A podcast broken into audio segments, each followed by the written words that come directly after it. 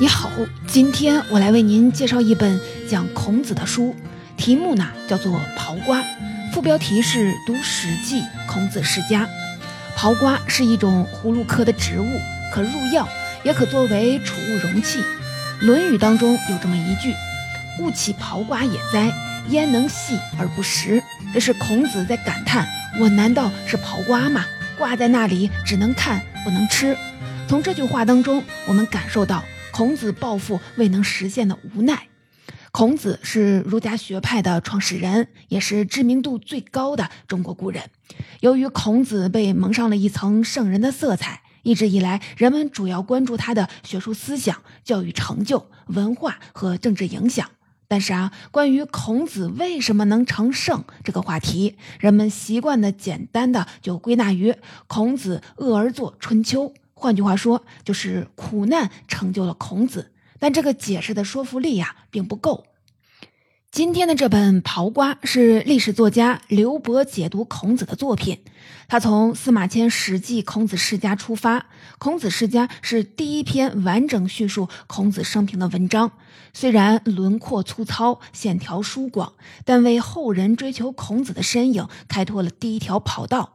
本书作者刘伯如今也沿着这条道路前进。同时呢，刘伯还引用了其他的材料，最重要的是《论语》和《左传》。《论语》记载了语录，《左传》提供了时间线。在不断的比对求证的过程当中，作者回顾了孔子的家族历史以及他本人的生命历程，展现出一个鲜活具体的孔子，并思考孔子为什么能成圣。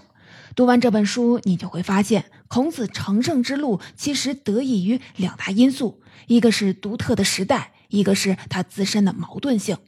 下面呢，我们一起跟随作者刘博老师走入孔子的世界。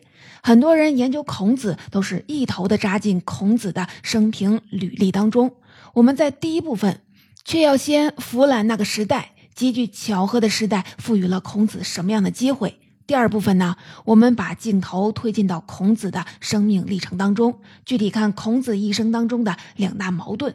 同时，我们也会思考，既然孔子最终成为了圣，为什么作者还说中看不中用的刨瓜其实是孔子的写照呢？首先，第一部分，我们先来看孔子为什么能成圣呢？关于孔子个人的故事，我们听的实在是太多了，所以啊，我们这次啊，关注一些不一样的。比如说，孔子生活的时代，司马迁在《史记·报任安书》当中有一段著名的文字：“盖文王居而演《周易》，仲尼恶而作《春秋》。”司马迁想通过周文王和孔子的例证，来类比自己面对困境也要完成伟大史书的决心。但孔子真的是恶而作《春秋》吗？我们听听孔子自己怎么说的。《礼记》记载，孔子去世前曾感叹。夫明王不兴，而天下其孰能宗与？于代将死也。意思就是没有圣明的君主兴起，天下谁会尊奉我的学说呢？我大概呀快要死了。听孔子的感慨，他确实觉得自己生活在一个不幸的时代。谈到孔子生活的时代，礼崩乐坏，战乱不断，这似乎是必不可少的修饰词。但作者刘伯老师告诉我们，历史或许并不是这个样子。《朝代歌》当中有几句：“东周分两段，春秋和战国一统秦两汉。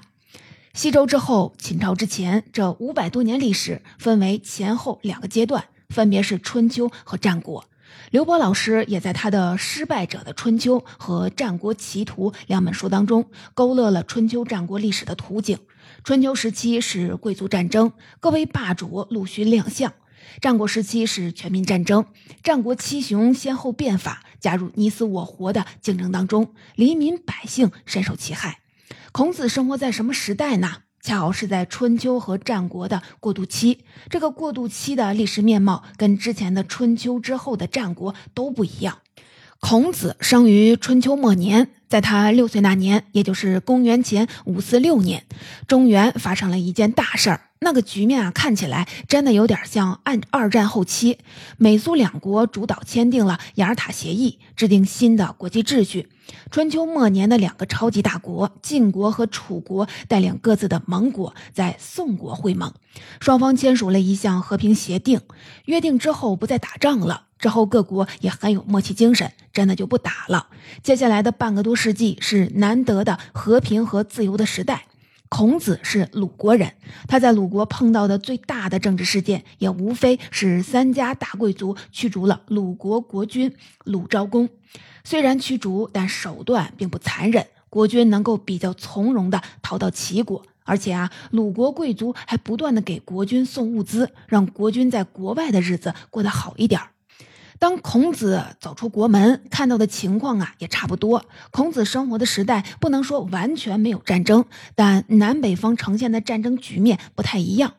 北方国家间的战争还保留着贵族战争的特点，规模比较小，主要是各级贵族在斗殴；另一类是南方国家间的战争，规模更大，手段更残忍。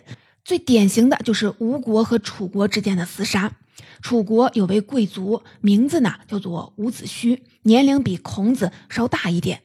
伍子胥他们家被楚王灭族，伍子胥侥幸逃脱，投奔了吴国。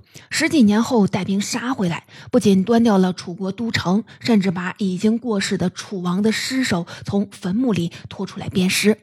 孔子周游列国时，也试图的去南方看看。鲁哀公四年。他去了一趟蔡国故地。按照国君血统来说，蔡国初代的国君作为周武王的弟弟，是正牌的华夏贵族。但蔡国的地理位置偏南，大致在今天河南驻马店的上蔡县一带。恰好堵在了楚国向北扩张的路口，所以啊，被迫成为了楚国的附属国。如果是在之前的春秋时代，尽管小国被欺负，但大国好歹得顾及王室的颜面，不会贸然的吞并别的国家。但南方的楚国本来就距离周天子远，随着礼崩乐坏。更是不把传统的宗法当回事儿了，于是三两口就把蔡国给吃下去了。蔡国消亡这件事情不是一个孤立事件，它意味着各国关系的逻辑发生了巨变。春秋时期，大国称霸需要小国拥戴，所以大国不会的随随便便的灭掉小国。但在孔子生活的时代，大国不再需要小国拥护自己，更倾向于直接将小国变成自己的一部分。这就意味着频繁惨烈的战争将不可避免。好在啊，目前这只是远离中原核心区的南方地区的情况。孔子并没有选择继续的向南前往楚国，而是选择在北方寻找机会，因为传统的周礼在北方国家保留的更好，这是孔子比较擅长的，就业机会啊也就更多。在魏国、郑国这些北方国家游历时，孔子就看到了人丁兴旺，经济繁荣。《论语·子路篇》提到，当初孔子到魏国，魏生的魏，孔子看到熙熙攘攘的人群，不禁的感慨：“数以哉！”意思就是魏国人好多呀。当时学生冉有在为他驾车，就问孔子：“人已经这么多了，该做什么呢？”孔子回答：“让他们发财。”冉有继续问：“发财后还有什么可做的呢？”孔子回答：“那就给他们上上课吧。”你看啊，先增加人口，再发展经济，最后是文化教育。在孔子看来，人丁兴旺这一点，魏国已经满足了。作者刘博老师讲到这段，也十分的感慨：春秋战国五百多年的历史，最幸福的或许就是孔子生活的这一段。春秋的贵族战争已经打完，战国的全民战争还没开始。《史记·孔子世家》记载，孔子到郑国的时候，被人形容累累若丧家之狗。刘博老师调侃：“即使孔老夫子真的如同丧家狗，那也是乱世人羡慕的太平犬。尤其是与孔子的后世传人如孟子、荀子比起来，孔子太幸运了。他从一出生就赶上晋楚两国休战，到了孔子后半生，即使和平开始解体，也只是隐隐约约的声响。”真正的动乱还要等半个多世纪到三家分晋，战国才正式的拉开帷幕。成就孔子的伟大，只有相对和平的环境是不够的。中国古代历史上，秦汉隋唐宋元明清和平的时期挺多，但再没有出现过孔子那样伟大的人物。孔子之所以伟大，甚至成圣，还因为他赶上了一个前所未有的大变动时代。用雅斯贝尔斯的话说，就是轴心时代。现代人经常讨论一个话题：为什么民国时期出现了那么多开宗立派的大家，今天却少有真正的文化大师呢？作者刘博老师的答案是：晚清民国赶上了所谓的三千年未有之变局。旧秩序崩溃了，新秩序该是什么样，大家都不知道。这时呢，各种新的学科都在草创阶段，投石问路就是独辟穷荒，筚路蓝缕自然开宗立派。这导致许多学科的基本问题、基本研究范式，只能是民国那批人确立的大师啊，也只能是他们。这个道理放在孔子身上也一样。中国古代历史上有很多次重要的转型，比如说从商代到周代。宗法制、分封制建立，于是有了商周之变。从唐代到宋代，世家大族逐渐的消亡，普通民众借助科举制进入了统治阶层，于是就有了唐宋之变。但这些社会转型跟孔子所处的时代转型相比，影响深度差得很远。从春秋战国到秦汉，中国社会的组织形式从分封制向中央集权制转型。周天子领衔的松散联盟向皇帝统治的统一王朝转型，孔子就生活在这个旧秩序瓦解、新秩序孕育的时代。这个时代就像是中国历史的中轴，既总结过去，又指向未来，破旧立新，承前启后，也就是所谓的轴心时代。凑巧的就是，孔子这一辈子又在春秋向战国的过渡期。用刘博老师的比喻，那是轴心的轴心。正因为这个极为特殊的时间点，孔子面对的问题是新鲜的、尖锐的、紧迫的。比如说，恪守周礼的那些国家就是弱小，就是容易被楚国、晋国这样的大国凌霸。那孔子你怎么看呢？西周时期，只有贵族才能接受良好的教育，但现在的贵族不屑于学习传统知识。孔子，你又怎么看呢？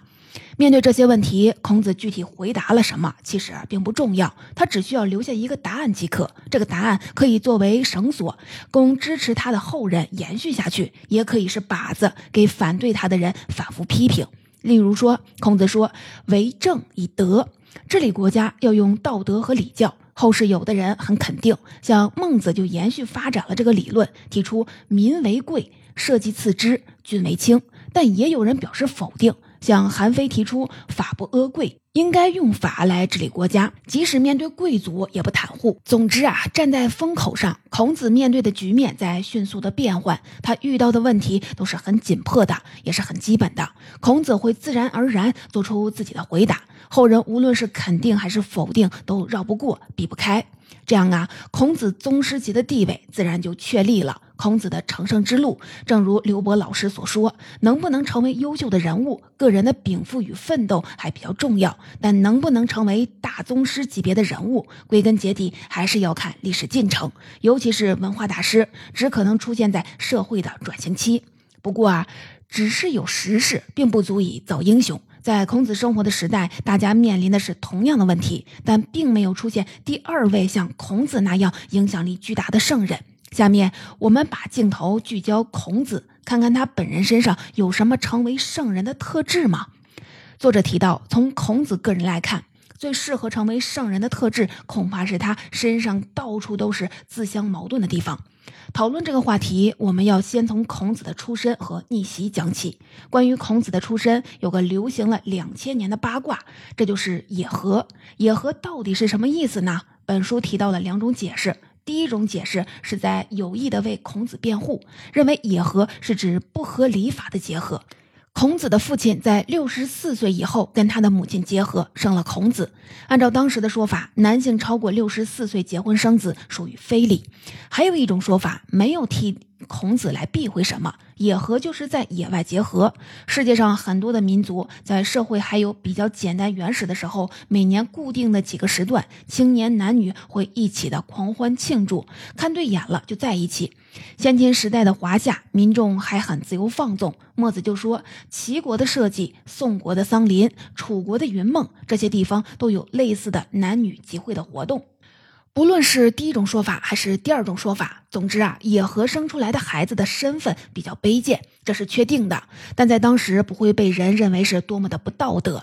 尽管出身低微，但孔子自幼却有极强的贵族意识。这是为什么呢？由于孔子是野合而生，他是由妈妈带大的。虽然没有跟孔氏的族人生活在一起，但听邻里街坊、嘀嘀咕咕，也能掌握不少家族信息。孔子祖先曾经是宋国贵族。后来因为被政治打压，逃到了鲁国，沦为士，也就是最低等的贵族。虽然地位下降，但好歹还算是个贵族。这个信息给生活困苦的小仲尼燃起了一丝希望。另外啊，孔子之所以有那么强的贵族意识，可能跟孔子幼年的生活有关。单身妈妈把他拉扯大，周围的民众少不了恶语相向。所以孔子瞧不上底层人，但同时由于他自幼在平民的阶层生活，所以孔子能洞察普通人的心理。书中还讲到了一个有趣的事情：孔子的身高强化了他的贵族意识。孔子的个头啊，真挺高的。司马迁认为，成年的孔子的身高为九尺有六寸，换算一下，最高呢可能达到了两米二二，最低呢也有一米七九。在普遍营养不良的社会，高个子就是贵族的标志。俗话说“三岁看老”，孔子打小兴趣爱好就跟别的小朋友不一样。他做游戏喜欢摆起砧板、容器，学习祭祀的礼仪。显然啊，孔子发自内心的向往贵族阶层，但只是向往，终究成不了真贵族。在那个时代，要成为贵族，除非下辈子投胎在贵族之家。但对于孔子来说，这辈子或许啊还有机会。毕竟他的父亲是贵族，他可以想办法获得父亲家族的认可。麻烦的是，孔子是母亲带大的，他都不知道父亲啊埋在哪儿。于是，聪明的孔子搞了一个行为艺术。母亲去世后，孔子带着母亲的棺材堵在大路口，不停地问路人：“我想把妈妈和爸爸合葬，可是我不知道爸爸的墓地在哪里，你们谁能告诉我呀？”孔子真的是个制造轰动效应的高手。这么一闹，不仅找到了父亲的墓地，而且激活了自己的贵族身份，恢复了贵族身份。孔子补办了一张贵族沙龙的入场券，但并不是所有的人都认可这张入场券。一次啊，孔子听说鲁国的季孙氏邀请士人吃饭，孔子就想，我不就是士吗？于是就去了。结果被季孙氏的家臣杨虎轰了出来，当面打脸。我家主人是请士人吃饭，不是请你吃饭。年轻的孔子内心遭到暴击，孔子下定决心要用贵族的德行和礼仪充实自己的身份。于是啊，孔子玩命的补课，学习古代的贵族必须掌握的各项技能，比如说礼仪、射箭、驾车、书写、算术等等。学习之外，孔子也得工作赚钱糊口。孔子的工作主要是两部分，一个是给大贵族打工，另一个是开补习班教学生知识。给大贵族打工，这是那个时代世人的唯一生存方式。孔子也一样，作为小贵族，必须依附大贵族。但教书育人这件事儿，足以看出孔子的了不起。孔子通过学知识，实现了阶层跃升，成了士人。他的邻居们、亲戚们也渐渐地意识到知识的力量。拿几尺布换一斗米，这需要点儿算术知识。有公告发布下来，识字的人能及时的掌握信息。于是很多人都来找孔子学知识。一来二去，孔子的私学就办起来了。之前呢，或许有人干过类似的事情，但干出影响的。孔子是第一人，孔子开补习班，声名远扬，后来惊动了鲁国大贵族孟孙氏。鲁国本来是周公的封地，老牌正统的贵族，但到了孔子的时代，鲁国贵族的礼仪知识甚至比不上南方的楚国了。鲁国的孟孙氏听说孔子在礼方面这么有研究，于是请来给儿子当家庭教师。孔子的人生实现了第二次跃迁。说到这儿啊，你有没有发现孔子的人生色彩跟我们印象当中不太一样？司马迁《史记·孔子世家》给人一种孔子一生不顺的感觉。其实这是因为那篇文章的主题是不用。孔子那么有才华，却没有被重用，没有得到实践，太遗憾了。但刘博老师提醒我们，在那个时代，一个私生子取得了继承人的地位，工作干得很好，外快赚得多，还能不断的获得领导的肯定，这是多么令人羡慕啊！孔子的身上有一种不服输的精神，这种精神继续影响着他后半段的人生旅途。随着孔子名声越来越大，他的两份工作都取得了越来越大的进步。从政方面，他先后担任了鲁国的中都宰、司空和大司寇，主张用道德引导人民，用理智管理人民。同时，他的门下聚集了越来越多的学生，在国际上造成了很大的影响力。即使后来孔子被迫离开鲁国，周游列国，由于名气很大，所到之处一直被人们所关注着，孔子的思想开始走向了国际。到迟暮之年，孔子返回鲁国，他把精力放在了编书和教学上。这个决定同样是非常的正确，这让他思想打破了空间和时间的限制，更广泛的传播开来。孔子凭借自身努力实现了逆袭，但他最终成圣还得益于自身的矛盾性。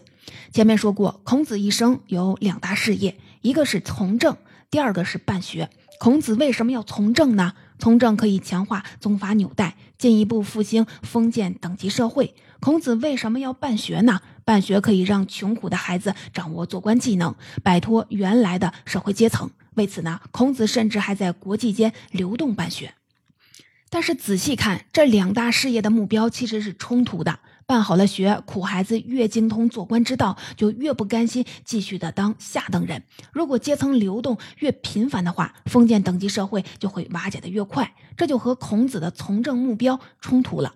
用作者刘博老师的话说，孔老师摆了个扭头朝后看、迈步向前冲的造型。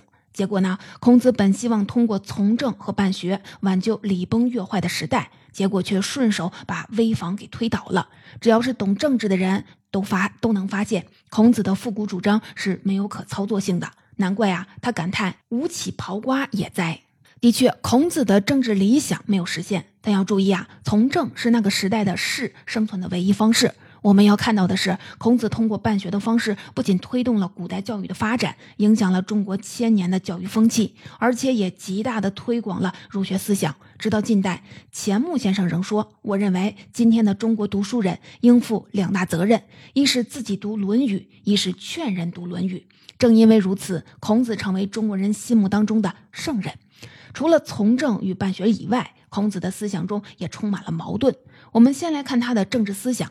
在政治方面，孔子主张德治，反对专制。同时呢，他主张像他那样的精英治国，而不是把国家交给一无所知的平民，也就是反对民主。上反对专制，下反对民主，听起来啊，这不是自相矛盾吗？但换个角度看，孔子占据了两个论点。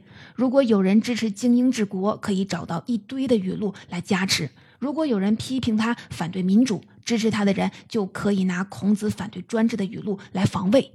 再比如，孔子的教育主张也是矛盾的。如果有人要强调大众化的教育，他可以推出孔子“有教无类、因材施教”的主张；但如果有人想要鼓吹精英教育，他同样可以把孔子骂学生的话抄一抄。比如说，孔子有个学生叫做樊迟，他问孔子：“老师，种庄稼是怎么回事啊？”孔子就说：“你去问老农吧，我不如他们。”不久啊，樊迟又问孔子：“老师，怎么种蔬菜呢？”孔子说：“你去问菜农吧，我不如他们。”樊迟刚一离开，孔子就骂道：“小人啊，小人啊！这个樊迟将来只能做个小人啊！”言语之间不难看出孔子有多挑剔，上至下愚，精英的很。这样的模糊含混、立论不清，是孔子想问题不彻底，还是立场不坚定呢？作者刘博老师提到。杰出的学者、优秀的论著，一般说来都是严谨自洽的。但顶级的宗师、最重要的典籍、最权威的文本，往往就是自相矛盾的。经典越是没说清楚，解释经典就越方便与时俱进。这件事情在孔子死后不久的战国时代已经开始了。韩非子显学提到，孔子死后，儒学分为了八个流派，比如说子张之儒、子思之儒。其中，孟子和荀子最有名，双方的冲突也最激烈。孟子主张人性本善，荀子主张人之性恶。孟子主张仁政王道，荀子强调礼法兼治，治天命而用之。意见相左，但不妨碍他们都以孔子的嫡传来自居。不只是儒家内部，其实战国诸子百家，只要留下文本的，你都会发现这些文本分别塑造出各具特色的孔子。比如说，在庄子的笔下，孔子总是被挖苦戏耍的对象。例如说，让一个强盗头子和孔子辩论，结果把孔子说的是落荒而逃，上车后连缰绳都拉不住。在韩非子笔下，孔子是另外的形象。其中啊，有一段这样的内容：孔子的学生子贡阅读商朝的法律，里面提到，如果有人把灰倒在了街上，一旦被发现，就会被剁手。孔子却说：“这是真懂治国的道理，因为剁手是重刑，轻罪重罚，可以吓住百姓，降低犯罪率。你看啊，在韩非的语境中，孔子竟然主张严刑峻法。战国各家要么是借孔子之口表达自己的主张，要么是靠批判孔子来彰显自己的独特。总之啊，孔子的存在感特别强。如果孔子的形象只是在学者圈里火，这还不够成圣。”成圣必须要政治力量的加持，很快孔子的形象就火出圈了。比如说，刘邦原本是非常讨厌儒生的，但是在攻打项羽城池的时候，发现了一座流行儒学的城池，竟然忠于项羽，拒不投降。刘邦被感动坏了，原来儒学能让臣民变得尽忠，于是啊，也推崇孔子。还有啊，刘邦是草根起家，当皇帝后，很多老战友与他依然是很随便，不成体统。这时呢，儒生叔孙通就给他出了个主意，通过制定朝会礼仪，建立君臣规矩。这又提升了刘邦心里孔子的地位。得益于孔子理论的内部矛盾性和可塑造性，孔子在成圣的道路上越走越远了。从成圣的角度来说，孔子自身的矛盾性成就了孔子；但从他个人的职业生涯以及理想实践的角度看，这样的矛盾未必是孔子希望的。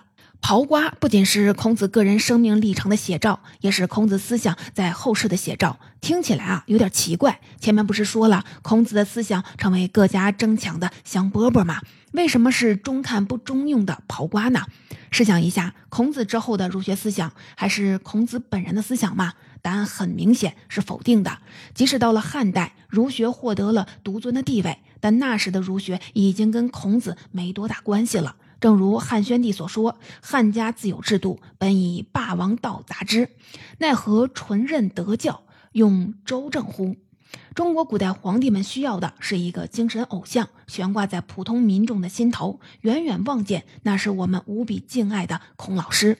但孔老师教导我们什么，得看皇帝给他填充了什么，这不就是刨瓜吗？总结到这儿啊，关于孔子为什么能成圣这个话题，我们就讨论完了。说到这儿呢，你可能为孔子感到惋惜。穷其一生，孔子的人生历程如刨瓜，他的思想虽流传于后世，但早已徒有虚名，也如刨瓜。其实啊，我们应该为孔子高兴。对于任何一位民族文化当中的圣人来说，刨瓜或许是最理想的存在状态。刨瓜内盛放的东西一直在变。因为不同时代的人们关心的问题不同，找到的解决方案也不同。但谁能承载这些不断变化的问题和答案呢？两千年来，中国人只认孔子这只刨瓜。到这时，真孔子是什么样？